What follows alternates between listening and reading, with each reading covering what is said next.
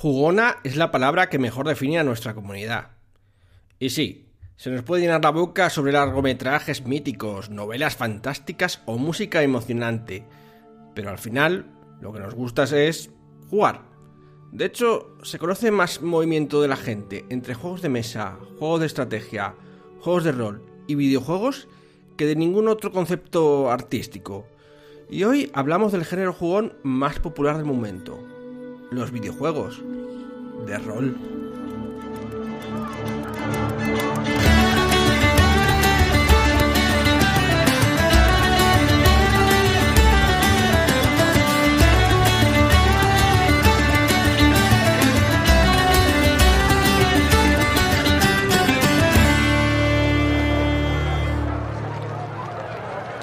A todos parroquianos, hola a todos oyentes, un nuevo capítulo aquí en la Posada Mil Caminos con un montón de hidromiel y unos compañeros de habladurías que nos darán mucho que hablar, como quien dice. En fin, eh, hoy vamos a hablar sobre videojuegos, en concreto de videojuegos de rol, porque a fin de cuentas son hermanos de, los juegos de rol de mesa convencionales y de hecho los videojuegos de rol vienen de, ellos. Y bueno, sin meternos en, el asunto todavía, primero voy a presentar a los parroquianos que me acompañan en la mesa. Por un lado tenemos aquí a Claudia. Buenas. Por otro a Sergio. Muy buenas, parroquianos. A Miguel. Muy buenas, ¿qué tal? ¿Cómo estáis? Y a José. Hola, buenas. Bueno, eh, quiero que antes de empezar eh, el podcast escuchemos un poco sobre la historia de los videojuegos de rol que os voy a dejar aquí y luego empezamos, ¿vale? Desde aquel singular Pong, los videojuegos han convertido en una industria imparable. Solo en España facturaron más que el mundo del cine y la música juntas en el último año, convirtiéndose de hecho en la primera opción de entretenimiento audiovisual de los ciudadanos. Y aunque los videojuegos tienen una enorme variedad de géneros, Probablemente el de los juegos de rol sea el más bollante de todos, incluso cuando la prensa especializada no les asigne esa definición, porque ¿qué es un videojuego en el que interpretas el rol de un personaje que toma decisiones, lucha y crece, sino un juego de rol? Pues casi todos, excepto quizá los de simulación, estrategia y puzzles, aunque bueno, quizá con algunas excepciones también. Pero, ¿Cuál fue el primer videojuego de rol programado? No está muy claro, pero se dice que podría ser uno inspirado en Dungeons and Dragons para el ordenador TRS-80, también conocido como TRAS-80, que no llegó a las costas españolas, y que tenía un simple analizador sintáctico y se jugaba por línea de comandos, sin gráficos. Desde entonces, un río de juegos de rol basados en sus homónimos de mesa y de creación propia han llegado hasta nuestros ordenadores y consolas, de hecho, durante los años 80 y principios de los 90 se dividieron estos por su estilo y procedencia. Por un lado, los JRPG, o juegos de rol japoneses, representados por títulos como Dragon Quest, Legend of Zelda, Chrono Trigger o Final Fantasy. Y por el otro, los RPG occidentales, con múltiples títulos de SSI como Pool of Radiance, Age of the Beholder o el Shadowlands. Y no me refiero a la expansión del World of Warcraft. No obstante, no fue hasta finales de los 90 y principios de los 2000, con la llegada de los ordenadores y consolas de 32 bits y el lanzamiento de títulos como Baldur's Gate, con todas sus expansiones y secuelas y spin-offs como Icewind Dale, Planescape Torment o Neverwinter Nights por el lado occidental y juegos como Final Fantasy VII o el Ocarina of Time por el lado oriental, que probablemente convirtieran el género rolero en un fenómeno de masas del muñidillo de los videojuegos. Y con la estandarización de Internet, la experiencia videojueguil pasó a ser un asunto solitario a algo que podías compartir con amigos. Bueno, y con desconocidos y tus peores enemigos. Y los juegos de rol en este ámbito medró más que ningún otro, empezando por el legendario Ultima Online de Richard Garriott, el primero de ellos, y llegando a su cenit, que fue el World of Warcraft de Blizzard, del que no hace falta decir nada más. Por si fuera poco, muchos géneros, como el de aventura, simulación o estrategia, fueron tomando algunos aspectos del género, como el progreso y personalización de las habilidades de los personajes, la toma de decisiones que afectaban al desarrollo o final de las historias. Y los videojuegos de rol siguen más vivos que nunca hoy en día, pues algunas de las franquicias siguen siendo las más deseadas por los jugadores de todo el mundo, como Baldur's Gate 3, The Elder Scroll, Vampiro la Mascarada Bloodlines, Legend of Zelda, Final Fantasy o el inminente Cyberpunk 2077. Ojalá los juegos de rol de mesa gozaran de tanta apoyo como sus contrapartidos audiovisuales. ¿Y tú? ¿También disfrutas de los juegos de rol de ordenador?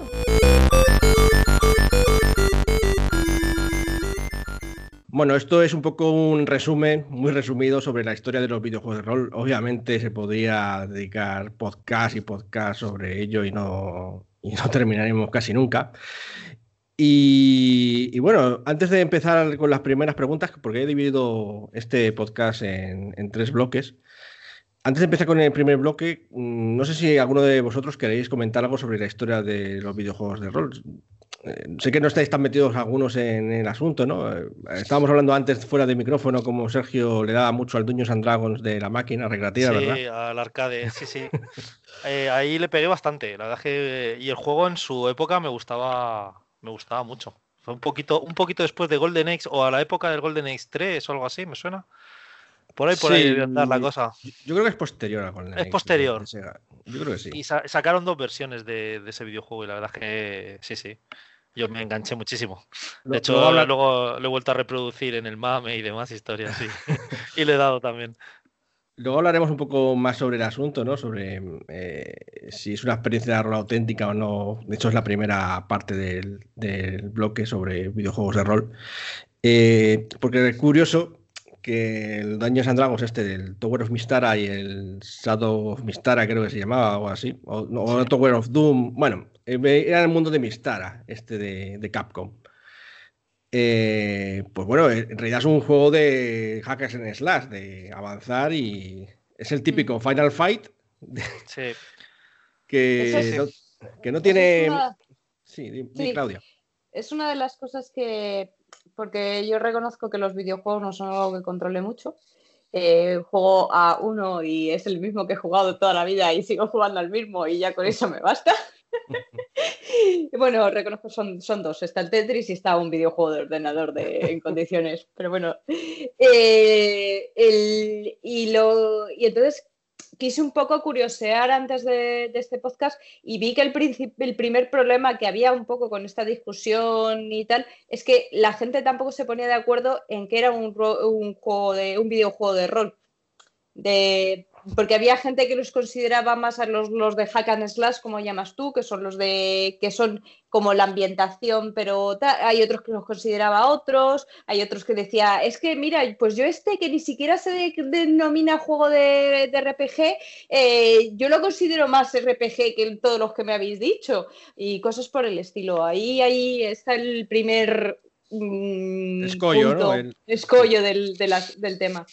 Sí, de hecho es una buena pregunta que va un poco al hilo de, esta primera sobre si son de verdad los juegos de rol una experiencia rolera auténtica.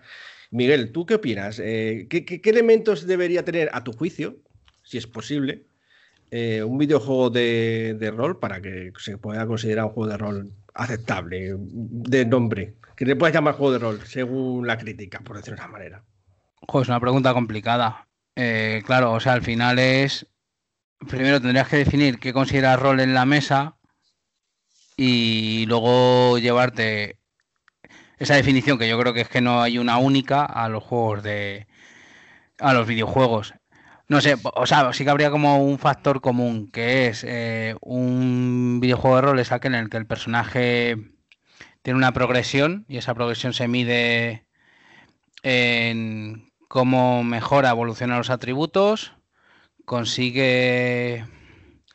Eh, sí, que sería un poco como mm. subir de nivel, lo típico de subir de nivel, ¿no?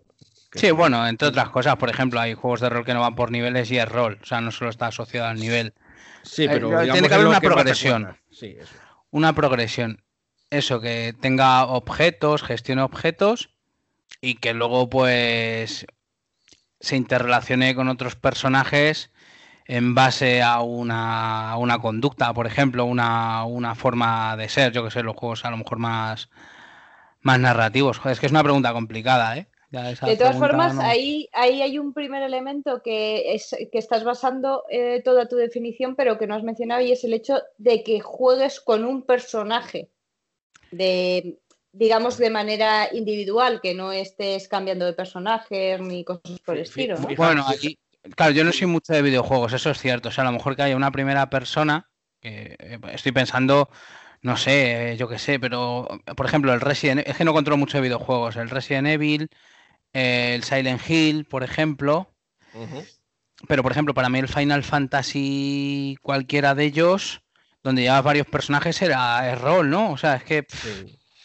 De, hecho, efectivamente, Claudia ha comentado eso, pero algunos de los juegos más populares de rol, que se consideran juegos de rol y nadie lo ha cuestionado jamás, llevas un grupo de personajes, ¿no? El Baldur's Gate, por ejemplo. Eh, eh, no, claro, pero yo lo que decía es en base a lo que estaba diciendo eh, Miguel, Miguel estaba mencionando, el, claro, tú cuando estabas hablando, lo estaba diciendo, según lo estaba diciendo, parecía que estabas refiriéndote a un solo personaje todo el rato. No, es que no había acabado, o sea, para mí, o sea, es como... Vale, vale. Sí que es cierto que me cuesta, o sea, llevarme esa definición de la mesa de juegos de rol al videojuego, pero porque, aparte que en mesa hay un montón de definiciones de qué es rol, pues en los videojuegos pasa un poco igual, o sea, es que a lo mejor no hay un tipo de juego de rol de videojuegos, sino que hay varios. Un poco por lo que comentábamos, ¿no? Estaba pensando, a mí me gustaba mucho uno de la Play que se llama Paras Parasitef, no sé si os suena. Sí. Eh, uno de la primera Play, no sé, a mí sí que para mí era rol. O sea, me molaba bastante. Y por ejemplo, el Final Fantasy yo no he jugado mucho, pero he visto jugar y sí lo considero rol también. Y no tenía nada que ver el uno con el otro. Sí, bueno, eso es que además luego en los juegos de rol, como después he dicho en la introducción, eh, se dividieron mucho los videojuegos eh, entre los japoneses y los occidentales. Porque los occidentales, mm, bueno, aparte que beben mucho de Daños and Dragons, ¿no? Eh, pues la manera en que progresan los personajes y. es muy diferente a la de los japoneses. Los japoneses tienen como tramas muy intrincadas casi siempre son por turnos. Curiosamente, los de occidentales, muchos no son por turnos, o no, no de la misma manera. Y, luego el personaje, no se suele personalizar el de, los, japoneses, muchas veces no se suele personalizar el personaje, o sea, llevas al personaje principal, en el caso de, por ejemplo, el Final Fantasy es a Cloud, ¿no? Que, que sale la película que sacaron y bueno. Y mientras que en los, occidentales casi siempre personalizas a tu personaje. Tú lo haces, le pones la cara, el nombre, todo, ¿no? Es como más. Mm, no sé. Tiene estilo diferente. Luego tienen muchos encuentros. Eh, por algún motivo, los japoneses les encantan los, encuentros aleatorios. Entonces, tú vas andando y te encuentras gente que te pega mm, sin ningún motivo. Sea, dices, ¿por qué me estás pegando, señor? Si yo iba por aquí, por la calle, la Gran Vía, si fuese un juego de rol de la Gran Vía y me pega. Eso tiene algunas cosas diferentes, ¿no? Eso a mí me gustan más los occidentales que, los japoneses, porque bueno, aunque luego se han ido un poco mm, cogiendo elementos uno del otro y tal. Bueno, José, que tú no has dicho nada, ¿qué, elementos te gustaría o crees que son adecuados para llamar a un videojuego juego de rol? Pues la verdad es que con lo que estáis hablando estaba yo dándole vueltas ahí mientras estabais ahí debatiendo, debatiendo y digo, pues al final eh, el juego de roles que lo que ha dicho Claudia, que tenga un personaje. O sea, yo dividiría dos grandes grupos de, videojuegos en general, los de rol y todos los que no lo son. Que vamos, los que no lo son serían el Magión, el Solitario y el Tetris. Porque todos los demás, en todos los demás hay personajes, eh, gestión de recursos, eh, avanzas en tus niveles, incluso el Doom, el Black Ops, todos los nuevos que han salido de estos, los shooters. Los shooters también podrían considerarse juegos de rol porque estás gestionando recursos, tu personaje aumenta de nivel, etcétera. ¿No? O sea, es que esa, definición es lo que estamos, como lo estamos centrando en el tema del personaje, que está muy bien centrado, eh, o grupo de personajes, parece eso que al final todos podrían ser juegos de rol, porque todos estás interpretando. De hecho, en general, eso que dices estoy de acuerdo, ¿no? Porque a fin de cuentas, si un juego de rol lo definimos como que interpretas el rol de un personaje que toma decisiones y, hasta completar su historia, ¿no? Pues podríamos que decir que son muchos, excepto quizá los de conducir coches o... y alguno incluso tiene componente de historia, ¿no? Puede ser. Pero, em, no obstante, en la prensa eh, solamente suelen decir que son, tienen elemento RPG aquellos que, que tienen progresión de personaje, tal cual, ¿no? En plan, que suben por niveles o por habilidades, como dice Miguel. Sí, por ejemplo, un- los shooters no lo suelen considerar, lo sé. Pero hay algunos que tienen, tienen elementos de RPG. Por ejemplo, hay un juego muy conocido que tuvo, eh, se llama el Deus Ex, eh, que es un shooter, como habéis dicho, uno de disparos en primera persona. Pero el personaje le puedes personalizar, le puedes poner implantes eh, especiales, tomar decisiones. Incluso al final tiene varias opciones según todo lo que hayas hecho de cómo terminar la historia, ¿sabes? Es como. Pero no deja de ser un juego de tiros, con sigilo y tal, pero es un juego de tiros, pero con, con esos elementos RPG que siempre lo consideran que es el asunto de la, pro- la progresión. Pero yo también estoy de acuerdo en eso, que un juego de aventura en el que interpretas a un personaje, aunque no tenga progresión, como diría Miguel, ¿no? El rollo Parasite Eve o Silent Hill, Resident Evil, pues no lo veo tan distinto a un RPG que podríamos jugar en mesa, ¿no? No sé qué os parece. Sí, yo me acuerdo antes de que, de que hable otro parroquiano, eh, yo recuerdo, ojo, es que no me acuerdo el nombre, el juego este que tanto, que tanto lo estuvimos jugando, que tenía el famoso Bullet Time, que le podías, que era de disparos. Max Payne. Ese, el Max Payne. Buah, ese se me flipé y yo lo considero un juego de rol, aunque no era eh, canónico. Sí, no- la prensa no lo consideraba de rol, era una aventura de tiros, ¿no? Un poco Sí. de tercera persona. Pero sí, claro, tenía, de, de hecho, tenía una historia muy interesante y, bueno, quizá no decidías un poco sobre la historia, simplemente ibas avanzando eh, entre punto y punto, liándote a tiros con todos los malos, ¿no? y ya está, no decidías nada. Pero, pero bueno, por eso supongo que no lo considera juego de rol, porque no decides nada realmente, excepto eh, reventar cabezas y ya está. Cómo reventar las cabezas, ¿no? Por decirlo Sí. de manera. Eh, Es que, por ejemplo, tienes ahí, eh, me está viendo la cabeza, o sea, ju- juegos de rol, o sea, videojuegos de rol tácticos, por ejemplo, que se podrían asimilar a, a como mucha gente juega al Dungeons and Dragons o se juega a la 3.5 con un tablero cuadriculado por turnos, por ejemplo. Me está viniendo a la cabeza, pues yo que sé, aparte del Final Fantasy, a lo mejor que era por turnos, no sé, seguro que os suena, por ejemplo, el Vandal Hearts, el, eh, por ejemplo, más de la el Suicoden, por ejemplo, también. ¿Qué más me viene a la cabeza? El Will Arms, o sea, Sí. como una serie de, de juegos tácticos que había, donde tú manejabas a todos los personajes o grupo de personajes y eran combate, combates tácticos. Hay mucha gente que juega Dungeons and Dragons de esa manera. Un y como, un poco como los XCOM y los UFO, ¿no? Quizá que, que Claro. incluso además los XCOM incluso a los personajes los progresaba, o sea, esos eran muy roleros Claro, desde el eso- punto de vista de la prensa. Sí, no, incluso había alguno de Warhammer en su día también, que llevabas escuadras tácticas, hacías misiones y cuando acababas la misión te daban puntos y repartías habilidades. Ahí sí que no había una cuestión interpretativa o de una primera persona, pero sí que era un grupo evolucionando, enfrentándose a ciertas a cierto a ciertas adversidades, vamos, sea, y eso pues es, es rol también, no sé, el Dragon Quest, Joder, y el Diablo, ¿qué me dices? O sea, ¿o ¿qué me decís del Diablo también? Eh? Sí, sí, tiene eso. Pero ese sí que, pero eso sí que lo definen mucho como RPG, a pesar de que, bueno, es, un hacker slash como el. Dungeons and Dragon de la máquina, que decíamos, del arcade. Claudia, ¿querías decir algo? Sí, que, que- que estoy viendo que hoy vamos a perder a muchos parroquianos. Porque hay, hay, hay mucha gente que considera que no pueden ser nunca comparables un juego de video de ordenador con, con un juego de mesa realmente.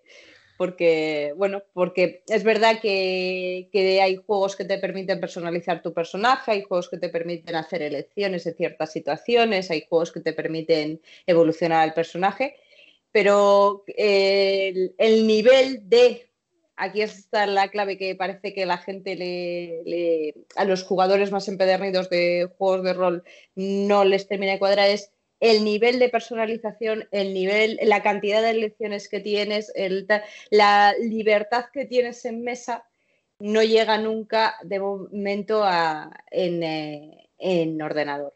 Siempre, Siempre- estás mucho, Siempre han dicho más eso, ¿no? Que, que ese es el límite ¿no? de los videojuegos de momento, que no. Y entonces los más, mm, por lo que he visto, los más, eh, hay mucha gente que no los, no los considerará nunca al mismo nivel. Que es lo ¿Y que tú? llegábamos a, a tu primer pregunta, ¿no?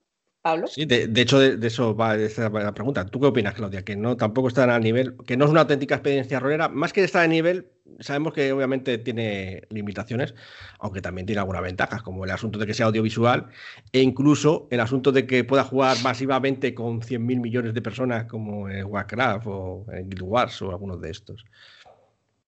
¿Qué opinas? Eh, eh, es cierto que hay algo que no cuadra, o sea, algo que no, que no es igual.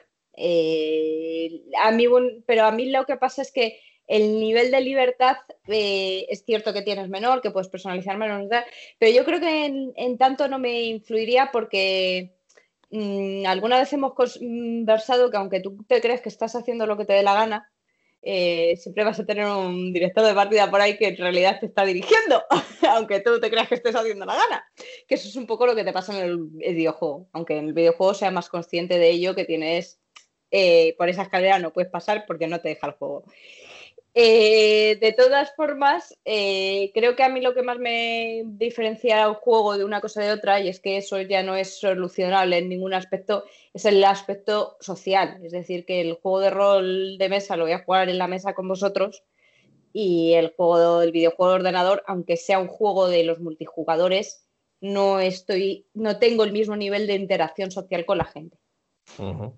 Sí, Pero aparte- eso, eh, eso, a partir de ahí ya no sé, el, el- no sé, el otro, no sé hasta qué punto me afectaría o no me afectaría. Tienes razón que efectivamente la interacción social es importante. De hecho, aunque digas que, que hay límites porque el narrador te los pone, el máster, también es cierto que como puedes manipularlo un poco, pues a lo mejor puedes conseguir cosas Sí, que jamás verdad. podrías conseguir. A, un ordenador no le puedes convencer de nada, es imposible. No, no, no, el ordenador no le. Bueno, a no ser que seas un crack y lo hackees, pero vamos, esto Sí. ya es otro, otro nivel de, de historias.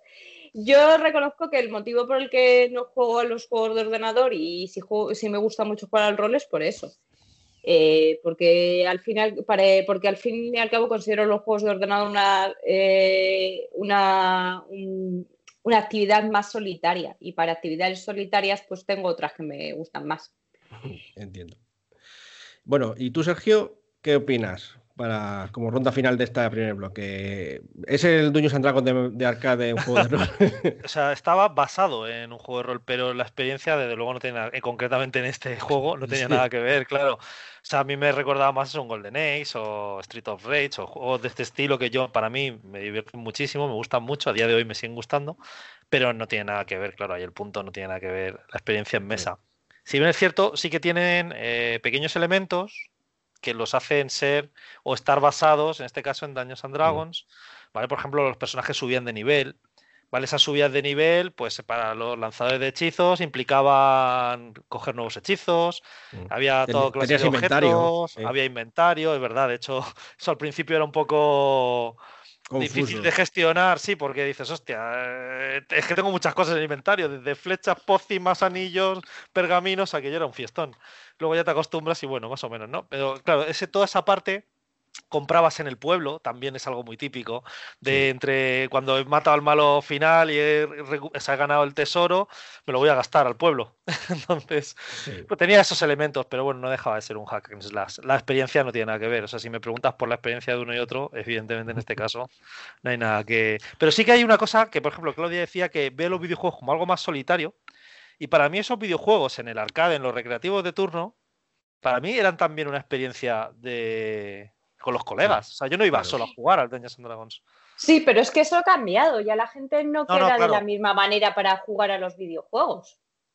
Eh, Bueno, claro. en, lo- en lo- en los masivos sí que la gente se hace sus clanes. Sí, bueno, y sí, eso, eso, claro, eso o sea sí, que- eso sí, evidentemente. Y bueno, yo de hecho conozco, tengo amigos que son muy jugones, que son eh, ellos amigos y dicen, oye, y quedan activamente por fuera para luego que, para luego jugar juntos, ese tipo de a- cosas. Hay mucha gente que ha tenido mucha vida ahí y algunos hasta se han casado. O sea que imagínate. Eh, si- eso, te iba, eso te iba a decir. Yo conozco más de una y más de uno que se han echado novia vía. Sí, sí, Sí. totalmente. He de- he de decir que, ahí no, que no los he probado, pero que puede ser una experiencia interesante. Sí que es verdad que lo que veo, la gente se engancha muchísimo a ese tipo de juegos. Se ha enganchado de estar muchas horas ahí al día. Dime, Miguel. Perdona, ¿qué Miguel. No, que me venía a la cabeza es eso, que también es cierto que la percepción que se tiene de los videojuegos como algo social sí que es un reflejo de cada época. Lo que comentaba Sergio, antes lo social era ir a los videojuegos con los cinco duros. Hostia, estamos revelando nuestras edades, pero Las vuestras, las vuestras. A mí no me metáis en el mismo saco. y le llevamos a, la- a los recreativos y era algo social. Pero también es cierto lo que dice Pablo, ¿no? O sea, los eh, creo que se llaman More RPG, ¿no? Los Sí. eh, juegos de rol online masivos, ya sea, por ejemplo, hay de vampiro, no sé si ha- había en preparación un hombre lobo, también como algo social, o el World of Warcraft, que quedaba la gente a hacer, digamos, lo llaman raids, eso se llama, o sea, Sí. ahí. Sí, sí, raid, incursiones. Y eso es nuestra época. En un futuro, vete a saber la sociali- socialización que se puede dar a través de los videojuegos. No sé, estoy pensando, y ya me conocéis que a mí me mola más la mesa, pero todo el tema de la realidad virtual, lo que pueda suponer, bueno, y hay películas al respecto, o sea, que puede desprenderse de ahí. Yo creo que ya te digo, es una. El mundo, que, que- el mundo que pinta Ready Player One. Claro. De hecho, iba, a hablar de ese, porque ese hay un videojuego que se llama Ultima Online. Fue el primer ju- juego multijugador masivo. De no, obviamente el más exitoso ha sido el Warcraft, pero el Ultima Online fue el primero.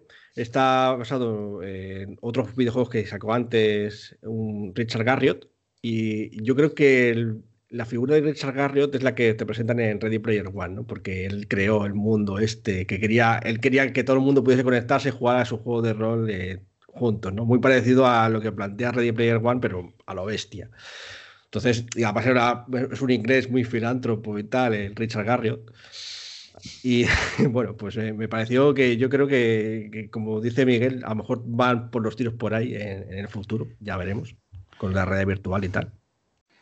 Algo Bueno, Es un campo abierto totalmente, eso. O sea, y para terminar el bloque, José, ¿qué crees? ¿Es una experiencia de, de rol auténtica o aceptable los videojuegos o tú te bajas del barco también? No, no, yo, yo estoy, claro, yo como soy de la misma quinta que Sergio, pues yo estoy en ese mismo barco. A ver, incluso he estado jugando hace un poco, me enganché al LOL, este, al, al Le- Legend o League of Legends. Pero no ese sé, de rol tiene poco de estrategia. ese de poco, pero es muy social, porque haces Sí, grupo. porque te insultas eh, mucho, ¿no? También, también mucho. Y a ver, sí, lo veo, lo veo social. O sea, no, no veo que estés en tu casa. A ver si es cierto, estás en tu casa solo. Pero también hay convenciones. Ahora además están los campeonatos de la Worlds, que están ahí a tope en, en físico. Es decir, puedes llegar a socializar viendo una pantalla. Es igual que cuando vas a un concierto y vas a ver a un grupo. O sea, sí. puede dar. Eh, como digo, sea cosa de épocas y tal. Luego Claudia dice, no, si yo soy más joven, pues fíjate, es ella la que dice que se queja de que los videojuegos no son sociales, que eso era de gente muy mayor. Eh, No, no, bueno, no, eh, no digo que no sean sociales porque es verdad que todos estos los eh, he puesto la mención de la gente que conozco, pero es, mm, la percepción que yo tengo a nivel personal es eso, que es más, eh, es más solitario porque es- no tienes el contacto. Es que para mí la socialización tiene mucho de, no es simplemente el hablar, es mirarse a la cara, es tocarse, es tirarse el agua con la encima de las fichas, es, o sea, es una serie de cosas que... Pero también Eso- eso es una, una cuestión personal. A mí, por ejemplo, no me, no me pillas, o sea, si me llamas por teléfono me cuesta muchísimo, no me gusta hablar por teléfono porque no... O sea, eh, también eso, ese tipo de historias es muy, es muy personal. No digo que eh, hay otra gente que se siente más cómodo con ese tipo de socialización, o no es que te sientas más cómodo, sino que te, te si- eh, porque también le gusta verse en persona, pero tampoco le resulta, la otra forma no le resulta incómoda, ¿sabes? Ya. Bueno, pues eh, yo creo que con, con las es una, palabras de sí, Claudia. una, una cosa, eso es Claudia, porque no has tenido que ir a locutorios telefónicos a conectarte a jugar. Porque tú ya eres de la, de la época en la que tienen internet en todas las casas. Pero los que hemos tenido que ir a locutorios telefónicos para jugar a videojuegos online con el colega de al lado y el del otro lado y el de atrás que no le conocías, pero estábamos jugando todos a lo mismo, eso socializa mucho, ¿eh? Sí, sí, bueno, eso, eso es otra historia. Bueno, pues antes de que pasemos, hay una cosa que eh, cuando estaba curioseando este tema por ahí por los foros he leído que me ha hecho mucha gracia, Y es que hay una ventaja de los juegos de rol en mesa que a mí me ha hecho gracia y lo vais a entender muy fácil porque que no tienen los juegos de rol online y es que eh, tienes más, eh, puedes elegir la forma de tu armadura sin que sea eh, siendo fémina, sin que implique ser solo un tapapechos, porque eso es una queja muy recurrente en los juegos online que, las, los personajes femeninos tienen armaduras irreales. Entonces me ha hecho mucha gracia la persona esta que en, redes se quejaba, decía que, no era una ventaja de los juegos de rol de mesa. Es verdad que, tenía que los juegos, según el tipo de cuerpo que tengas, pues te lo pone la armadura automáticamente según ellos. Eh, entonces, bueno, ya nos ha quedado claro finalmente que de un juego de rol de mesa, de un videojuego, es que el videojuego tienes chicas con poca ropa y que el juego de mesa de, pues tiene de bueno que puedes sacar, tirarle chorizo a la ficha de tu compañero. Eso está claro. Bueno, esto es un tema que ha generado ríos de tinta y bueno, al mundo digital, pues ríos de bits. Que es sobre si los videojuegos han influenciado los videojuegos de rol han influenciado negativamente con sus mecánicas tan constreñidas eh, los juegos de rol de mesa. Porque yo muchas veces veo en Twitter y en foros diciendo, bueno, es que vosotros jugáis como si esto fuese el Doom. El Doom, para quien no sepa, es un videojuego de tiros. Otros dicen, es que tus narrativas Mm, o sea, o que la historia es muy lineal, ¿no? El rollo como los starter kit que le gusta a Sergio, que, te pone una historia que es vas de un lado a otro y ya está, no decides nada. Tú vas de un lado a otro y terminas y ya está, no hay nada que decidir. bueno, también son starter kit, no se entiende, ¿no? Pero bueno, hay muchos que no solamente en starter kit hacen eso, ¿no? Que es lo que ya se llama lado, ¿no? Eh, historias encarriladas, que los personajes van pasando por la historia, pero como si como si no fuese que no, fuese con ellos, vamos. Aparte también del power gaming, porque bueno, también siempre se ha dicho que los videojugadores de rol eh, o videojugadores en general, pues van a, a, ser lo más bestia y tal. Yo creo que un poco vienen por los videojuegos de, de, de PvP, ¿no? De player versus player. No sé, ¿qué pensáis vosotros? Empezamos por Miguel esta vez, que yo sé que a usted le gusta este tema. no, no te, no te, creas, ¿eh? ¿eh? A ver, es que si la pregunta es, ¿han perjudicado a los videojuegos a los juegos de rol, no? Podríamos así. Sí, a los juegos de rol de mesa. Eh, yo creo que no, pero es por lo que te decía antes. O sea, a ver, como hay 50.000 maneras de jugar al rol, a mí me gusta verlo a lo mejor, es de qué manera se han influenciado o se han realimentado unos con respecto a otros. Y me voy un poco a los años donde había videojuegos, por ejemplo, que eran aventuras conversacionales, que elegías, por ejemplo, varias opciones. Pues afortunadamente gracias a eso luego, por ejemplo, sacaron los libros de Elige tu propia aventura, por ejemplo. Y eso fue una especie de prototipo sencillo de futuros juegos de rol. Entonces quiero ver juegos de, rol. no, y de, juegos de rol me refiero. O sea, juegos de, rol basados en los libros de Elige tu propia aventura, donde de alguna manera era ser el protagonista, ya no en el videojuego de la aventura conversacional que elegías qué decir, en el juego de Elige tu propia aventura decías qué hacía tu personaje y pasabas a una página. Pues yo sí que creo que ahí sí que hubo una realimentación positiva del videojuego al, al juego de rol final. Entonces, yo qué sé, es que también depende del videojuego y del juego y, de, y del juego de rol. Vamos a poner el análisis. Vamos ejemplo. a poner ejemplo, el ejemplo más básico de todos, que es el más fácil, que es el de Dungeons and Dragons cuarta edición. Todo el mundo conoce la historia de ese. Bueno, o sea, yo, no, yo no voy a entrar ahí. O sea, como es mi turno. Pasa palabra. Paso palabra. Entonces sí que, por ejemplo, creo que es una cosa muy positiva que tienen los videojuegos, es que, por ejemplo, hay videojuegos que creo que tienen historias y ambientaciones muy guays, que creo que son muy exportables a juegos de rol. Y véase, esta semana leía en un blog un videojuego que yo no lo conocía, que se llama Steam Watchers, que me ha parecido increíble la ambientación para llevarla a un juego de, de rol, por ejemplo. Posapocalíptico, bastante interesante lo que plantea. Entonces, yo no soy mucho de videojuegos, por no decir prácticamente nada, pero me parece interesante explorar los juegos de los videojuegos para conseguir ambientaciones. Luego está el tema de las mecánicas, que luego si, si queréis de- seguimos debatiendo. Doy la palabra a otro, a otra Vale. Ah, pero Pues. José, ¿tú qué opinas, ya que se ha saltado la parte del niño en cuarta? sí que no lo jugamos, eh, pero lo, viste- lo- lo vimos un poco de lejos. Pero se le acusó mucho de, de que, bueno, que como en su momento, en ese momento cuando lo publicaron, el Warcraft estaba, pues eso, petándolo muy fuerte en internet. eh, y era un juego, todo el mundo estaba enganchado a él, como dijo Sergio, suelen producir una gran adicción. Y fue el Dungeon cuarta una reconversión muy fuerte para que se pareciera, se comenta, a, a Warcraft. eh, y, eso, y eso probablemente se intentó reproducir en otros juegos, posiblemente. ¿Cómo lo ves eso? Pues a ver, efectivamente, como hemos dicho, pues el- al cuarta no llegamos a jugar y al Warcraft yo he jugado, al WoW no he jugado, pero he jugado a las versiones antiguas del Warcraft. Y fíjate, estoy de acuerdo con Miguel, Dios mío, no puede ser que nadie escuche esto. Eh, todas las sinergias que se den entre los juegos de rol, los videojuegos, los juegos de mesa, eh, los cómics, los, las novelas y demás, me parece súper enriquecedora. Es decir, que un chaval de 15 años eh, juegue al Neverwinter Nights, que por un ejemplo que se juegue, juega al Neverwinter Nights y después descubra que existen unos juegos de rol y salte a jugar al rol y de ahí descubra de repente que existen unos libros de la Dragonlance y se ponga a leer la Dragonlance y de ahí diga, hostia, es que existen una serie de cómics o unas películas y salte ahí o y es ese mismo camino que he hecho en cualquier dirección. Que empiece con los libros, con las películas, salte o con el rol, siempre me parece enriquecedor.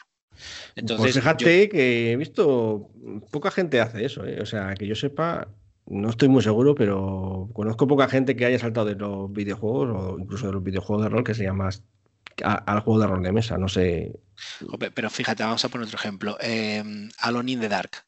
Alguien puede ponerse a jugar a Alone in the Dark y ver que está basado en la obra de H.P. Lovecraft. Te pones a buscar algo de H.P. Lovecraft. Eh, de ahí mm, dices, voy a ver una película. No, por favor, de ahí no saltéis nunca las películas. Las películas no merecen la pena. Pero bueno, eh, yo qué sé, te pones a leer sobre los años 20 o viceversa. Ves una película que te mola y saltas. No sé, yo creo que sí que puede darse. Que no se dé masivamente, bueno, pero sí que puede darse algún caso.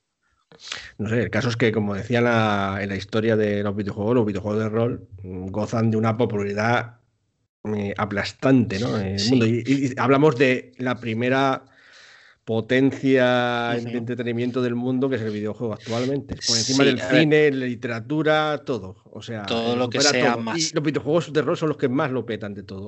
¿Cómo es Todo lo posible que que, es- en los juegos de rol de mesa estemos, digamos, seamos un nicho de cuatro matados, por decirlo de una manera? Bueno, yo ya no lo considero un hecho. La verdad es que tal y como está últimamente el mercado, considero que es un mercado que está muy en alza y muy vivo. Últimamente, en los últimos años, me parece que está muy a tope. Pero vamos, imagínate, si 200 millones de personas juegan al World of Warcraft, solamente con que un 1% eh, descubra mm, las novelas fantásticas de lo que sea, ya es un montón de gente que se va a poner a leer. Eh, Game, Game of Thrones, Juego de Tronos, lo habrá visto todo el planeta. Pues solamente con que un 1% de esas personas se pongan a leer los libros de Martin, ya es algo, ya es algo estupendo. Y de esa gente, otro 1% que se ponga a jugar al juego de tablero o al juego de rol de Juego de Tronos. Pues ya van a ser 200.000 personas, yo que sé. O sea, eso sí me parece que algo masivo está, está bien para llegar a otro público. Mm. Bueno, yo, ahora para pasar, dar la palabra a otro parroquiano, quería comentar eh, que en mi opinión no solamente no creo que realmente hayan influenciado negativamente los videojuegos o los juegos de rol, sino que en realidad eh, los videojuegos heredaron algunas de las características considerados por algunos jugadores como negativas, como eso de el power gaming o el- las narrativas lineales de pegar pata a la puerta y demás. No sé, Claudia, ¿qué opina? Eh, Sabes que en Bueno. realidad eh, Bueno, estamos voy- quejando de que es matar mucho, pero el Dungeons original, que es el primer videojuego, el primer juego de rol de mesa, era de matar mucho, básicamente. Sí, eh, el- eh, voy a. dos comentarios quería hacer. Uno, el, eh, porque te me, ha- me ha quedado en el tintero, no quería interrumpiros cuando le has dicho a, a José lo de lo del tema de por qué los videojuegos son en la mayor industria y los juegos de rol, aunque estén subiendo actualmente, como dice José, siguen siendo algo de nicho. Yo creo que hay un factor aquí eh, que es el, hablábamos antes de la socialización y de, y de la libertad, es la gran ventaja que tienen los juegos de rol, pero también es el gran inconveniente, porque para esa socialización hay que ser capaces de quedar, que muchas veces es difícil, tener en contra el tiempo, coordinar a la gente, etcétera, etcétera, y la libertad se basa en que tú tienes un director de juego que se la está currando y que eso es mucho trabajo. Aunque tiene talento, digamos, para improvisar y eso. Eso, claro, y entonces eso, quieras que no, eh, si no cuentas con eso, que es más difícil de encontrar de lo que uno se pueda pensar, pues eh, no, no puedes jugar. El juego de ordenador lo vas a tener ahí, ¿sabes? Eso es una cosa de antes. En cuanto a esta pregunta que me, que me haces ahora mismo, creo eh, que es, un poco, dices, que hayan influido negativamente. No, yo creo que, como dices tú, han heredado cosas unos, de otros. Y lo que pasa es que, eh, digamos que a lo mejor ponen, eh, es, el, jugador realmente. Es decir, el juego de, rol, eh, como te da tanta libertad, volvamos, volvemos otra vez a lo mismo, yo soy recurrente con este tema, te da libertad a que el jugador sea como quiere ser y si el jugador es un power gamer, va a intentar power gamear el, juego de rol a tope porque es lo que su cabeza le pide o su, ¿sabes lo que quiero decir? Y entonces, ¿qué pasa? Que mm, dices, es que eres como de un juego de ordenador, pero es que eso es porque es así y lo va a intentar en el juego de ordenador y lo va a intentar en el juego de mesa y lo va a intentar en el parchís. y, da igual realmente donde estés. Eh, entonces, además es que hay, mucha, eh, la gente, la gran mayoría de la gente que empieza a jugar a los juegos, em, actualmente que empieza a jugar a los juegos de rol, eh, ha empezado, tenemos ya una cierta edad y a lo mejor hemos empezado a jugar incluso los juegos de rol antes que de los videojuegos. Entonces, el que nos hayamos traído malos hábitos de los videojuegos a los juegos de rol, pues un poco relativo. Más bien sería al revés, ¿no? Sí, a lo mejor entre, las, entre las generaciones más nuevas porque evidentemente sí que a lo mejor eh, yo los de, mi otro grupo de jugadores, que sí que hay gente más jovencita, sí que son gente que ha jugado antes a juegos de ordenador que a juegos de rol. Pero son gente, eh, mm, pero eso ya, eh, esto lleva pasando mucho tiempo. Entonces, no me parecen tan representativos de, de esta situación, ¿sabes? Vale, eh, gracias Claudia por ser nosotros esa gente joven, porque por ejemplo Sergio y yo jugamos antes a videojuegos que a juegos de rol, ¿verdad Sergio? Eh, pues sí, habíamos le habíamos pegado antes al videojuego que al, que al rol. bastante más, madre mía. Hemos jugado, si nos hemos pasado todos los Street Fighter y todos los. las tortugas ninja, los Golden X, y la verdad es que le pegamos bastante, sí. Eh, pero de, eso heredamos algo, ¿nos trajimos algo de eso al rol, tú crees? En, plan que somos power gameros porque... No, o sea, más bien que los, los videojuegos son power gameros porque los juegos de rol son power gameros o al revés. claro, en este caso sería, eh, nos lo traeríamos del videojuego hacia el rol, pero también es verdad que en nuestro caso concreto empezamos a jugar, bueno, sí empezamos, si meto a HeroQuest en todo esto, a lo mejor sí que eh, usábamos un poco el método Power Gaming, ¿no? Para intentar eh, a nuestros personajes. El juego de mesa te lo decía así, ¿no? Pero que, no tiene más. No, juegas a otra cosa. Claro, cuando tuvimos una experiencia, bueno, sí, iba a decir la llamada de Kazulu, es posible que también heredásemos algo de Power Gaming en esa época. ¿Sería, porque nos influenciaron mal los videojuegos que a su vez primero se fue influenciaron mal del Dungeons and Dragons? Qué gran pregunta es. Eh, parece que estamos llegando al tema del huevo y la gallina, ¿eh? Sí, sí. pero yo, lanzo, yo lanzo una pregunta ahora. De por ejemplo, si los videojuegos perjudican a la mesa o no, ¿por qué, los videojuegos de rol tienen tanto éxito y los, juegos de rol de mesa no lo tienen? Bueno, yo creo que Claudia ha dado una de las claves, en mi opinión, también, eh, que es eh, la inmediatez del videojuego y la comodidad del videojuego frente a lo aparatoso en el fondo de montar una partida de rol, consigue gente, en fin. Eso una, pero la, la pregunta es, si no existiesen los videojuegos de rol, ¿la gente jugaría más al rol en mesa? Pero, pero más bien sería si no existiese ningún videojuego, ¿no? Porque si no jugarías a juegos de, coches, aunque jugarías a de coches o al FIFA en vez de al rol. Bueno. Pues, pero no sé, no, yo sé, eh, ahí me has, eh, me has hecho pensar, porque yo no sé hasta qué punta, porque, vale, el FIFA es un juego que es muy conocido, no sé qué, pero no a todo el mundo le gusta, porque solo le gusta a los que le gusta el fútbol. Sí, claro. Sí, sí, pero claro, quiero decir que al no tener otro entreten- entretenimiento, pues jugarías a juegos de coches de fútbol. Pues no sé, es difícil, no lo sabremos fácilmente. Lo que sí que quiero decir antes de terminar este bloque es que en los, en los juegos de multijugador masivos, cuando quieres ser una incursión que es de ser muy power gaming, porque suele ser muy difícil y tal, en algunas de estas descripciones, cuando piden más jugadores, porque a veces son de 10 personas, de 20, lo que sea, dicen, necesitamos tanques, curadores y no queremos roleros. Yo, bien.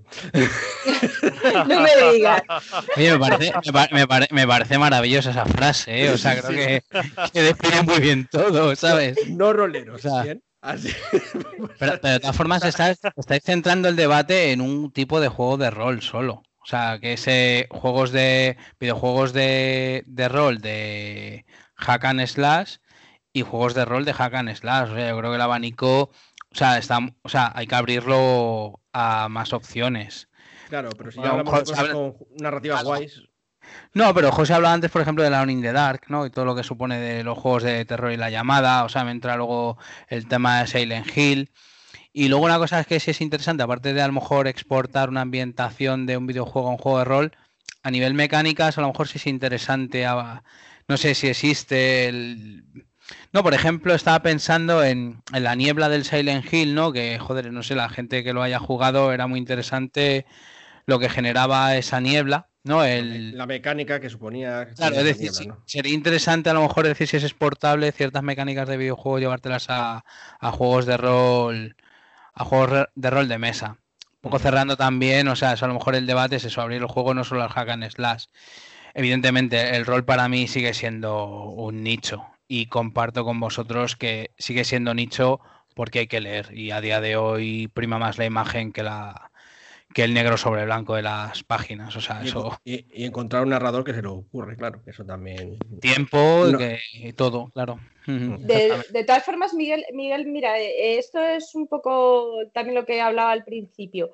El ¿qué, considera, el, ¿qué consideras el, el tema? Dices, cuando de- solo estáis hablando de hack and slash. ¿En qué diferenciarías eh, los otros juegos que han mencionado para no eh, porque consideras que son más de rol y no son de tipo hack and slash?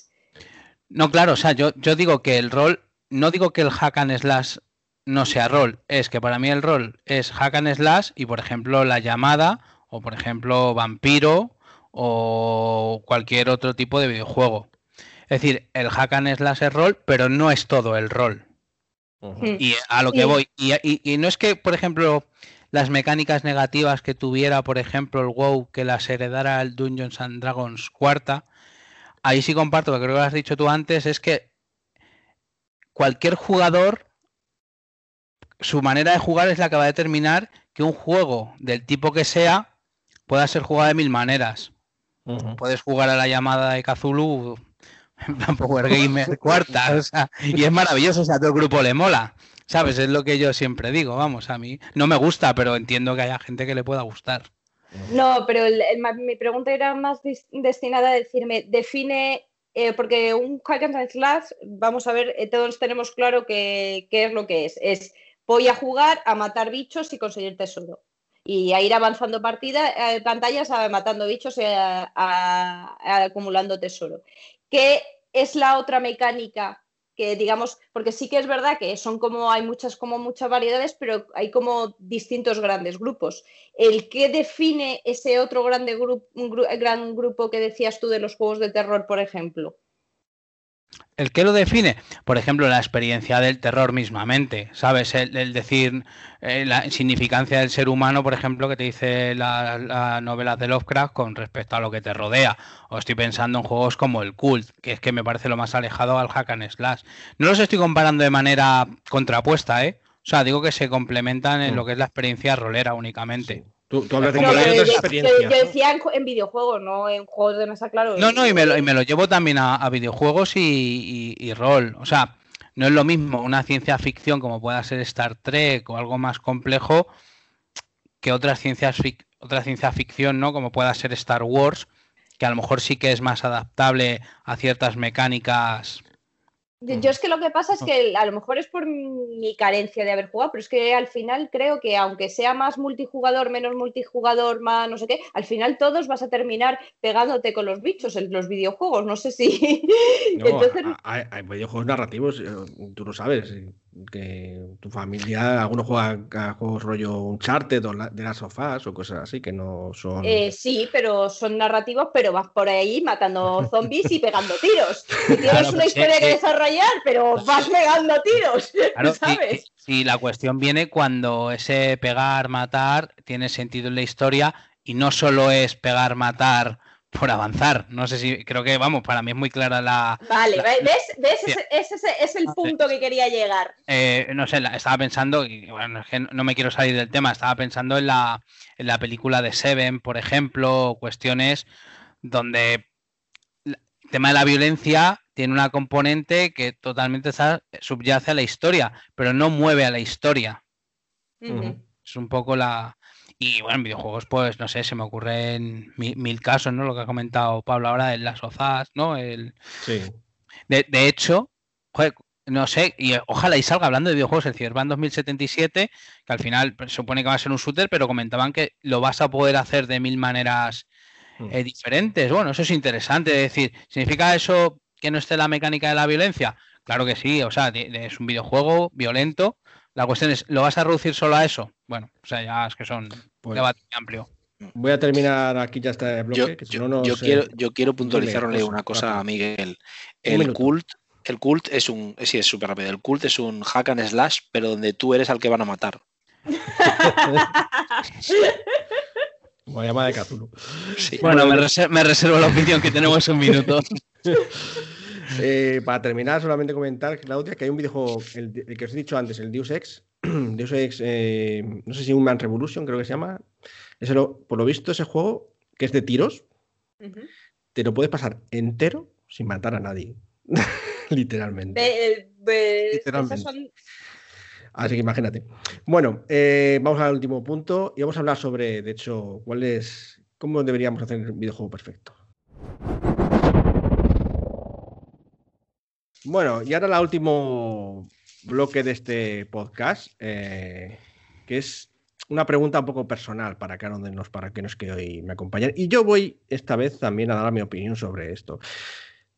Si nosotros fuésemos desarrolladores, productores o directores de videojuegos y nos encargasen o deseásemos crear un videojuego de cero de rol, ¿cómo lo haríamos para que fuese el mejor videojuego de rol que se puede hacer? Eso suponiendo que se puede hacer un videojuego de rol de verdad, porque, bueno, podéis decir simplemente no, sería imposible, no se puede hacer.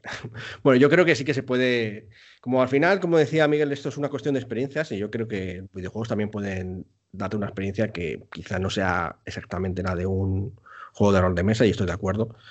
Mm, creo que para mí sería un juego que sí, que tenía elementos rollo de mundo abierto, es decir, que pudieses moverte por donde quisieras, porque eso le daría un poco la sensación de libertad que hemos hablado un poco en este, en este podcast, que tuviera una narrativa, una, un hilo central que, fuese mm, complejo, amplio, con muchos, muchas aristas y muchas aventuras secundarias. Hay videojuegos de rol que ya tienen esos elementos.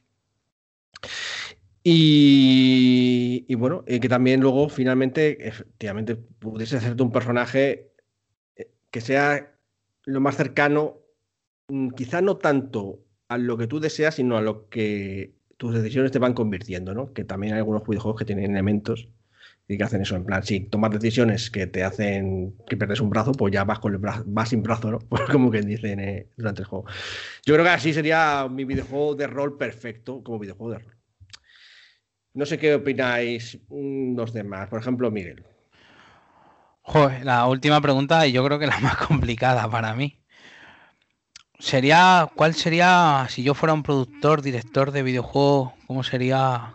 ¿Cómo lo harías? ¿Qué, elementos le pondrías al videojuego para que sea para ti bueno, no tiene que ser para los demás, para ti. Sí, a ver, pues eh, comparto contigo lo de que sea súper abierto, o sea, de, digamos, de, elección infinita, ¿no? Es decir, de un mundo. Me suena, que, no sé si el Elder Scroll, ¿no? Ese similar, ¿no? Que tenía era sumamente abierto. rollo sandbox se llaman. Sí, sandbox, por ejemplo. Para mí, por ejemplo, que sea me gusta mucho futurista, a lo mejor, o sea, en ambientación futurista para mí sí que...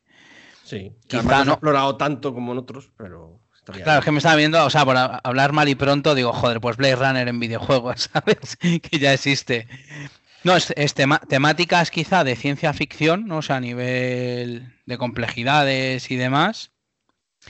Que sea abierto, y sí, igual que evoluciones el personaje y demás, exista un crecimiento, la cuestión es que sería complicado eh, dar eso, ¿no? O sea, joder, es que es una cosa complicada. Es complicado, de hecho, por eso quizás es uno de los, géneros que más progresa porque nunca y siempre están diciendo y podrás tomar más decisiones y muchos al final es tomas blanco o negro y ya está. Fíjate que al final, eh, el, no, bueno, a lo mejor yo porque estoy limitado, el no saber responder a esta pregunta desde la tecnología me hace pensar que, los juegos de rol tal y como tal y como los conocemos en mesa, como decía Claudia, sociales, tienen larga vida y afortunadamente, por mucho que el mundo evolucione, el rol en mesa ya te está dando eso, que estamos pensando en cómo digitalizarlo de alguna manera.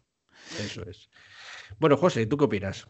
¿Tú tienes una idea de cómo sería mejor, cómo harías el mejor videojuego de rol? Si es que es posible, o también estás en. Sí, no, yo lo que pasa es que creo que el mejor videojuego ya se creó. Eh, se llamaba Cobra Mission. Yo sé que ya sobre eso no podéis superarlo, lo siento por los demás. Debo, eh, debo decir, José, que es probablemente el único juego de rol estilo japonés que he jugado, lo cual dice muy poco, muy poco de ti, sí.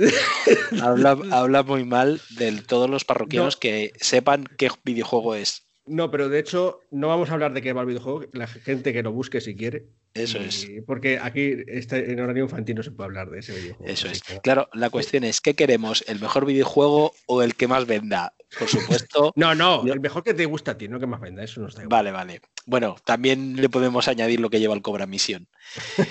es decir, esos, esos eh, bikinis y armaduras femeninas son fundamentales en todos los videojuegos de rol. Red Son, ya tope los juegos de rol tienen mucho componente narcisista y por algún motivo les encanta sí, vestirse voluptuosamente los tíos, quiero decir. bueno, y, algunas tías también, también. Sí, nada, estoy muy, muy de acuerdo con Miguel. Los sandbox están muy bien. Lo que pasa es que a veces yo creo que un sandbox puede terminar por cansar, que estás jugando y jugando y jugando y jugando y jugando y no le ves, dices, joder, es que no voy a acabar nunca el videojuego, por favor, quiero cambiar a otra cosa. Eh, así que me gusta que esté un poco orientado a un final, aunque sea que el, final haya 5, 6, 7, 10 finales diferentes, pero que haya algún final. Y la ambientación me daría un poco igual, con que sea entretenido y, y divertido y por supuesto tenga elementos como el Cobra Mission, me parece correcto. Los tienen, los tienen, ¿eh? Hay muchos juegos que tienen sus estrellitas. Sí, Bueno, Sergio, cuéntanos. Pues, ¿cómo sería mi videojuego preferido? O sea, ¿cómo haría ah, mi ah, videojuego ah. perfecto? yo creo que a ti también, que el Dungeons and Dragons of the el de arcade, ese es perfecto para ti, ¿no? ¿eh? Sí, eso, hombre, a mí esos videojuegos me gustan mucho, pero pero ya he dicho que no parece un juego de rol. Realmente, si tuviese que hacer un juego de rol ahora con la tecnología actual, ¿no? suponiendo que tengo a mi alcance todos los recursos que quiera. Eh, todos los recursos que quiera, eh, yo creo que me centraría mucho en la experiencia. Más allá de la ambientación, si es un dueño central tal, en lo que pueda llegar a sentir cuando estoy jugando. O sea, me centraría mucho en un buen guion que golpee, que golpea el punto de flotación del jugador y que, que, te, que te meta dentro Vale, son una inmersión. De hecho, es posible que ahora con todo el rollo de la realidad virtual, yo que era muy detractor, tuve la oportunidad de probar un poquito y es posible que a lo mejor se consigan efectos. Pues, por ejemplo, el Silent Hill, imaginaros estar jugando un juego de terror eh, metido, dentro de... Que de hecho ya creo que en Play hay algo ya por ahí y la gente se caga. bueno, pues, pues eso, es, yo creo que eh, sería algo orientado, muy orientado a las sensaciones, a sentir eh, pues eso, de que te pongas a llorar ahí, si no, no, sabes si ves que el dragón te va a matar, pues tú dices, pues lloro y, suplico, yo qué sé. O sea que, no sé, tiraría por ese lado de las emociones, ¿no? Eh, pues sí, que, que las historias sean emocionantes, más que nada. y te crean. De hecho, algunos de los videojuegos de rol más populares se han, han nacido, de hecho, de que tenían un giro increíble, ¿no? Eh, hablamos, por ejemplo, Mass Effect o el, el, juego de Star Wars. Ah, hay un juego de Star Wars que dicen que es el mejor juego de Star Wars y hay como 100.000 juegos de Star Wars. es un juego de rol de BioWare que tenía un giro brutal. De hecho, hasta hay una pequeña referencia en la última película de Star Wars. Fíjate si tuvo impacto. Impacto, ¿no? Sí. Pero bueno, lo que pasa es que esos juegos eh, son como finitos, ¿no? Sí, eh, pero bueno, eso también lo iba a decir. Yo hay eh, que sean finitos no creo que sea un problema en este caso, porque si son infinitos, al final te llevas una sensación pero mala, porque llega un momento en que, bueno, o estás enganchado toda tu vida, o llega un momento en que tienes que cortar porque quieras otra cosa y lo dejas, de alguna manera lo dejas ahí, ¿no? Lo dejas eh, cojo, lo dejas sin final, no cierra. Te entiendo, te entiendo. Sí, de hecho me ha pasado con algunos sandbox que dices, pues que esto hay tantas cosas que hacer y no puedo estar con esto. Y, muchas, y muchas son de correvedir y cosas así, de matar bicho tal, matar bicho C, y eso al final es un poco rollo. Bueno, y dejamos para el último a Claudia. A ver. La, que, la que menos. Eh, pues eh, evidentemente, como ya he dicho, que yo juego muy poquito, mm, no creo que mi opinión sea muy así relevante, pero hay una cosa que yo creo que, hemos mencionado en otras ocasiones y que viendo por internet menciona más también la gente y no sé qué. Eh, hemos hablado muchas veces de que una partida de rol, el hecho de que tú puedas, eh, le cojas cariño a tu personaje, suele ser muy importante. Y la gente, una de las cosas que más se queja es el tema de las personalizaciones. Entonces yo creo que el, que fuese un juego que a lo mejor no tengas mm, un sandbox tan grande o no sea tan abierto tal, pero el hecho de que tú puedas eh, personalizar mucho a tu personaje, cogerle, hacerlo muy tuyo y que esas personalizaciones que, le hayas hecho mm, influyan y en, la historia por cómo evoluciona, etcétera, etcétera, creo que sería un punto importante para, un buen videojuego. Que, que, calaría. Vamos, que tú te centrarías en que de alguna manera el personaje, el protagonista de la historia, que fuese tuyo y que lo hiciese, hiciese sentir tuyo. No sabes muy bien cómo, pero que, de alguna manera... porque aquí el tema todo el rato eh, es verdad que hablamos que aunque están evolucionando mucho, cada vez los son, sandbox son más abiertos y muchas, hay muchas historias, hay juegos como por ejemplo el que han cogido mucha, eh, que, tienes muchas opciones y que como dices tú puedes tener distintos finales o tienes side, eh, side stories que llaman aventuras alternativas y según o según con qué acompañante vayas va a salir las cosas de una manera, etcétera, etcétera. Eh, todavía lo que falta es un componente tecnológico que todavía no está avanzado, pero que está avanzando mucho.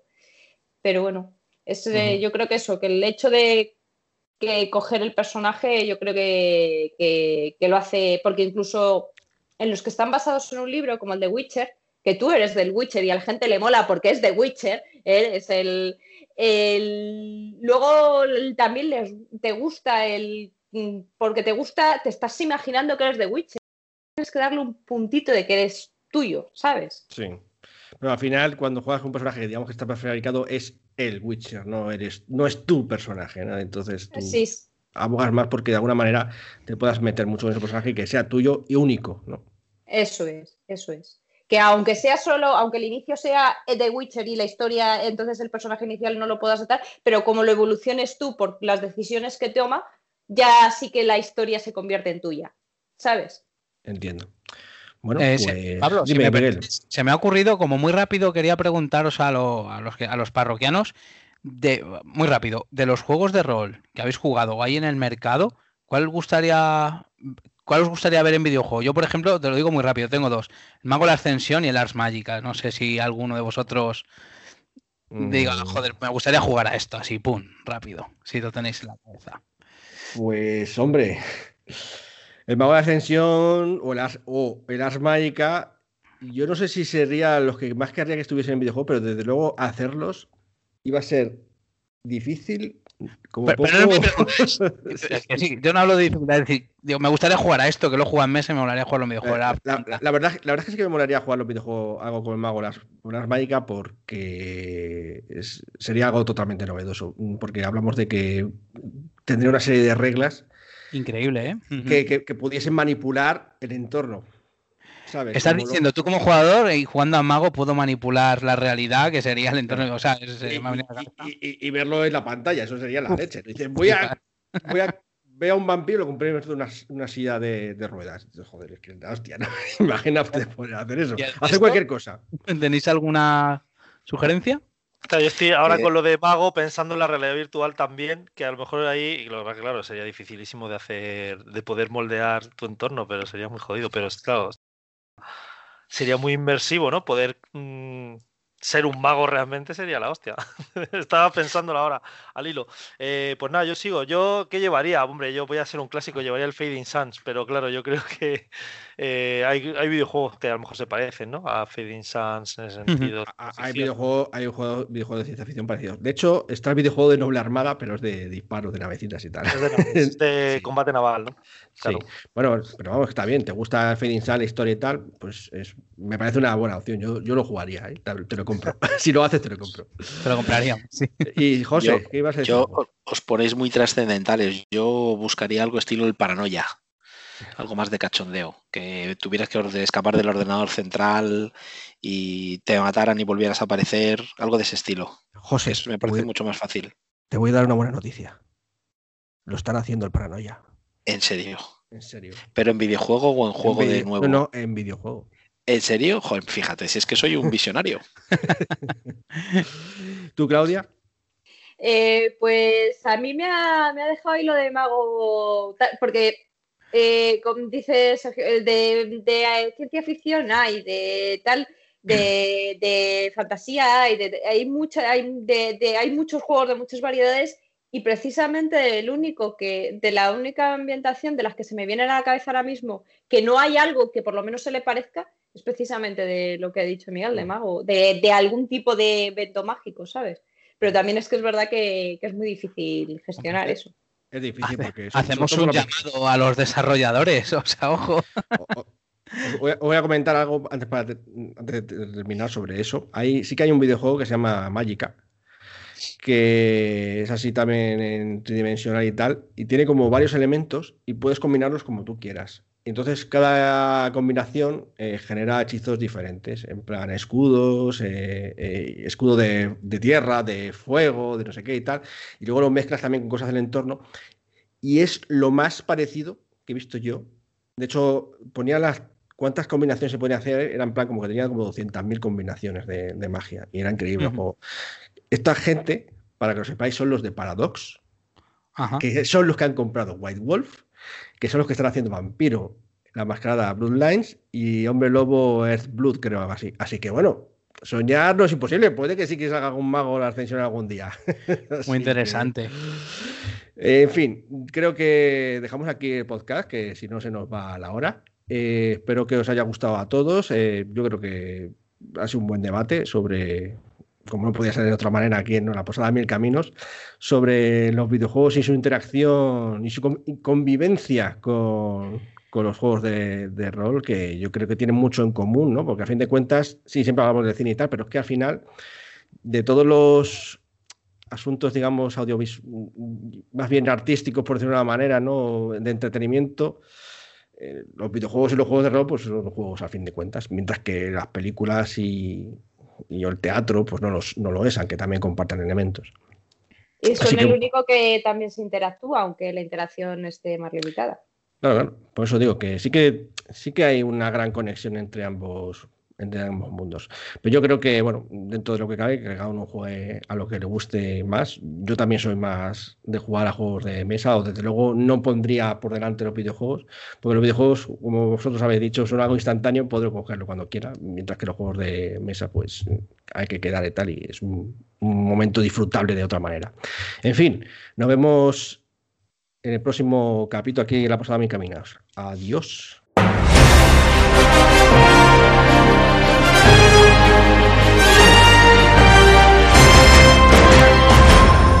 Bueno, parroquianos, y ahora que ya hemos echado a casi todos del bar, que se acerca el toque de queda, nos hemos quedado solamente Pablo y yo recogiendo y barriendo y recogiendo el desastre que han dejado estos otros parroquianos. Está Vamos lleno a- de cáscaras de pipas y todo. De Sergio, Sergio le encanta lo del tema pipas. Os vamos a comentar las novedades que hemos tenido en este mes de octubre de 2020. Un mes de octubre, la verdad es que bastante movido. ¿Verdad, Pablo? Ha habido, pues es como si se hubieran abierto las puertas del infierno y hubieran salido todos los estrenos de rol que no hemos tenido en meses. Sí, claro, como hemos tenido las pandemias y los tenían ahí retenidos, han salido y además cosas muy, muy curiosas y, y algunos anuncios muy importantes, que luego hablaremos de ellos. Sí, pues nada, vamos a empezar ya con el lío. Eh, me gustaría destacar de la editorial Holo Cubierta, que la verdad es que han estado muy tranquilos después de, las cosillas que han estado sacando de Cyberpunk y demás. Eh, han sacado el Holf Cracky. Por favor, que nadie se ofenda si lo he pronunciado mal. Es el último libro de la línea de Yggdrasil. Parece ser que por fin eh, han terminado con el hilo narrativo, que creo que son dos, mm. tres libros. Y además lo novedoso es que han reeditado eh, todos los libros, excepto la pantalla, por lo que he entendido, han reeditado todos los libros para que la gente que se reenganche con este último libro pueda volver a, mm. a comprarlos todos. Este ha salido más o menos a mitad de, mes de octubre. Guay. Esto no, es, no ha salido todavía, pero sí que he escuchado de Oro Cubierta que, pronto van a anunciar, por cierto, el próximo suplemento de el Cultos Misteriosos, algo así, creo que se llama. Que sobre los. Sí, es sobre los. Eh, ¿Cómo se llama? Los Criamón. Los Mix Miscelánea, ¿no? No, los Merinita. Eso. Los Jos Jornaer. Y em, se me queda uno que ah, no me acuerdo ahora. No será importante. Perdona a todos aquellos seguidores de ese clan. de esa casa. De esa casa, sí. Luego, no solo rol, no ha tenido muchas novedades este, este mes, de hecho ninguna que yo sepa. No, pero tenemos que ser un gran anuncio. Sí, que por lo visto ya en breve va a salir el libro de los secretos de Mago 20 aniversario. Y también eh, hay un gran pequeño anuncio. Sí, que es el Mago 20 aniversario en edición de bolsillo. Que no sé qué bolsillo se va a meter a alguien ese, ese libro, pero bueno. Yo sigo pensando, y si no lo han hecho ya, por favor, señores de No Solo Roll, dos volúmenes, dos libros chiquititos, no hagan uno solo. Sí, la verdad es que estaría bien, pero lo que pasa es que a lo mejor es difícil para luego los índices y tal. Ya veremos qué hacen. Sí. Bueno, ¿qué más tenemos, José? Pues tenemos eh, Hill Press, que la verdad es que últimamente les estoy siguiendo mucho, desde que Miguel me la descubrió, y la verdad es que no la conocía, y este mes han tenido muchísimas cosas. Eh, han tenido la preventa del John Carter de Marte, que no les ha ido mal del todo, creo que han recaudado unos 7.000, 8.000 euros al final, eh, unas calidades a las que Hill Press ya nos tiene acostumbrados muy buenas. Eh, el Kitson Bike, que ese sí que lo he obtenido, lo he, conseguido, está muy divertido de leer, muy chiquitito. Eh, el Hermanos de Sangre, también lo tengo y está muy bien para hacer eh, luchar con mercenarios, hacer películas estilo del equipo A, los mercenarios y demás. Tengo muchas ganas de haceros un one shot. Y de la línea de, de estilo Chulu, pues el Something is Wrong Here, Wrong Here, que aquí está mi inglés macarrónico, que creo que ese Miguel, a ver si, si lo consigue, nos cuenta qué tal. Pero vamos, lo que digo, Gil Press está este mes a tope. A mí el que más me llama la atención es el Liquidson de On Bike. Es, me, me, parece muy llamativo, que es como rollo Stranger Things y esas cosas, ¿no? Sí, totalmente. Es un grupo de niños con bicis en un pueblo pequeño y le pasan cosas. Pues casas encantadas, el fantasma que resucita de la hermana muerta, cosas de ese rollo. Muy, muy películas de los años 80. Entiendo. Y luego nos vamos a Debir, que también ha estado, bueno, ha estado muy, muy activa este, este mes. Tenía un montón de cosas atrasadas.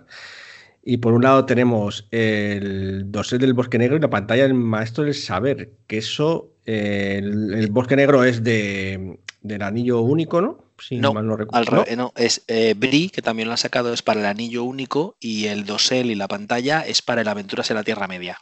Ah, vale. Tenemos que decir que estamos un poco enfadados con Debir, porque lo han mandado con una errata de la imprenta. Parece ser que no nos han traído ni las fichas de personajes ni una hojas de referencias. Pero bueno, nos han prometido Debir que nos las van a mandar.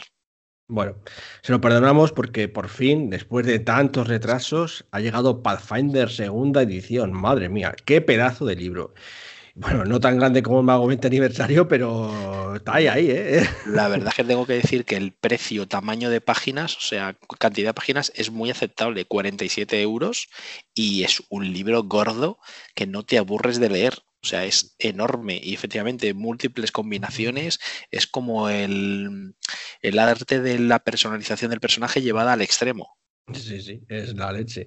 Pero bueno, es lo- los juegos de, de Python van muchos en esa línea, ¿no? De hecho, también han sacado, hablando de personalización, personalización de monstruos, porque también tiene derecho el, director de juegos a divertirse creando monstruos. Y para eso tenemos el archivo de alienígenas, que también ha salido este mes de octubre.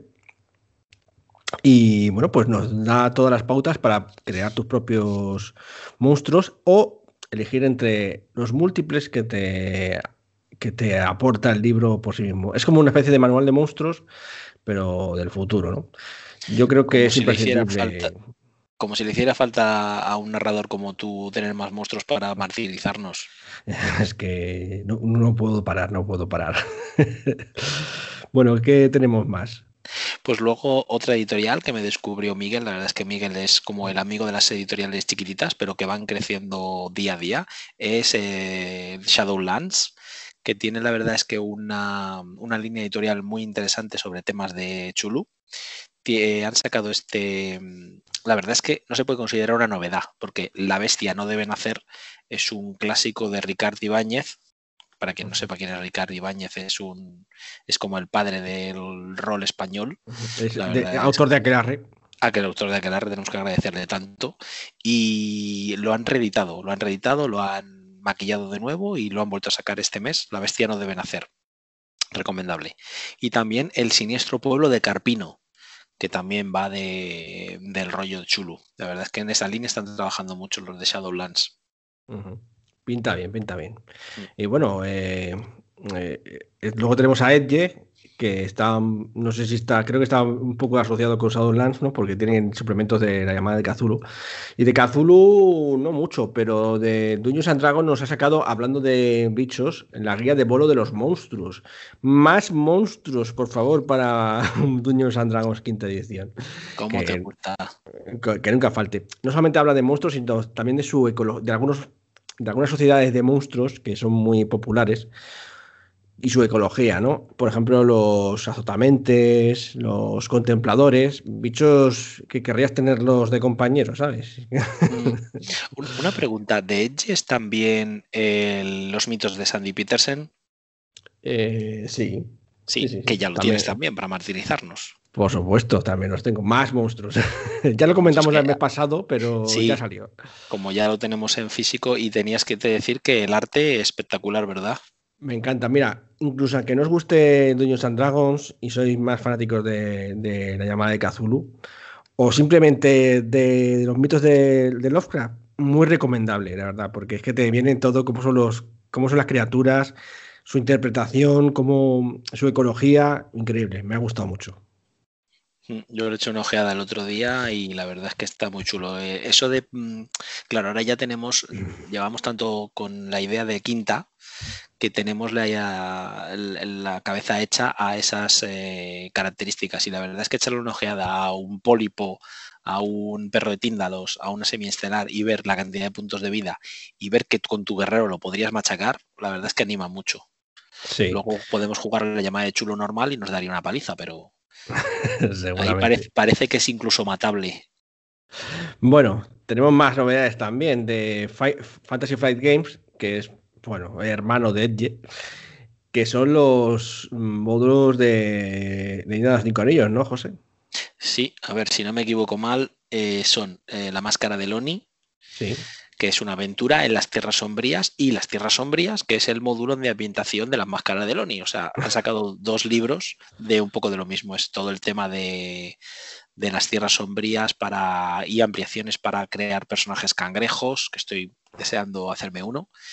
Y todo el tema de la corrupción, que claro, ya sabéis que a mí el tema de las corrupciones no me gusta nada, pero bueno, es solo por curiosidad. Y, y nada, a ver qué tal, a ver qué tal. Eh, sale justo, justo a final de mes y todavía no lo tenemos, pero seguro que estará súper bien. Mm, Pues sí, tiene, tiene buena pinta. Y la verdad es que el, arte de la, de la última edición de Leyendas de Icon, yo creo que la quinta o la sexta, ya no me acuerdo, La, la no, la quinta, joder. Qué de, follón. de- de ediciones. Bueno, pues sí, la verdad O la es que tiene una. Bueno, la última, ya está. La última, sí, mejor. Bueno, pues sí, muy chulo. Eh, bueno, también tenemos que hablar de una editorial que es medio descubierta también hace poco. Y la verdad es que lo que me enseñaste, José, de ella y del juego, porque tienes que hacernos un. Al menos un one shot y, y alguna cosa más, yo creo, de, Sí, sí, de sí. ese, de ese Yo- Traveler. Estoy súper sorprendido con, lo, con la gente de Sugar Editoriales, porque es que ha pasado un mes.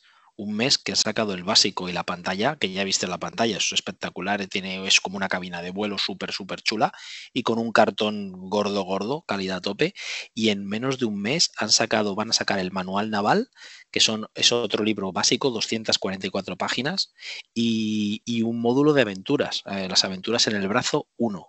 Eh, entiendo, he estado echando una ojeada a lo que hay en inglés, que hay muchísimo, y, y me, me ha quedado, me ha quedado muy sorprendido que ya en menos de un mes estén sacando, debe ser que las ventas del básico les habrá ido muy bien. Bueno, eh, yo supongo que también lo tenían ya prehecho y con lo de las pandemias y tal, pues a lo mejor lo tenían acumulado. No lo sé. Sí, puede ser. Pero vamos, también tienen, eh, me, me llegan los correos de, de novedades y en breve van a, están ya preparando más cosas, incluso han anunciado algo espectacular para final de año, pero no han dicho el que todavía. Oh, vaya sorpresas. Sí, Pues, pues hablando de anuncios, eh, ya vamos a hablar un poco de algunos anuncios que se han hecho de cara ya al año que viene, ¿no? Me ha hecho mucha gracia unos de. No, mm, no lo, no lo hace Hasbro, pero casi. Eh, que son los juegos de rol de mesa de He-Man, Transformers y, si no me equivoco, G.I. Joe también. O sea que si creías que se habían ido los 80 ya, no, no se han ido. Y parece que se van a quedar aquí mucho tiempo. ¿eh? sí. Al mencionar a Hasbro creía que ibas a hablar del Hero Quest. Ahora que También, no está también. escuchando Miguel. HeroQuest mm, mm, oficial de Hasbro. Sí.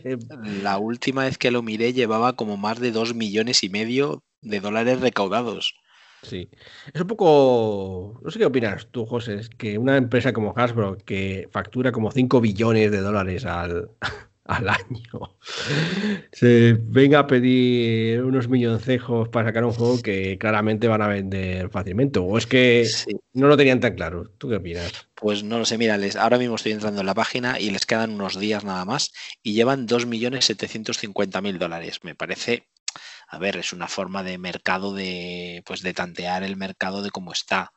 Una preventa, pero es que da la sensación de que es un crowdfund. Bueno, es que pone crowdfund, eh, la verdad.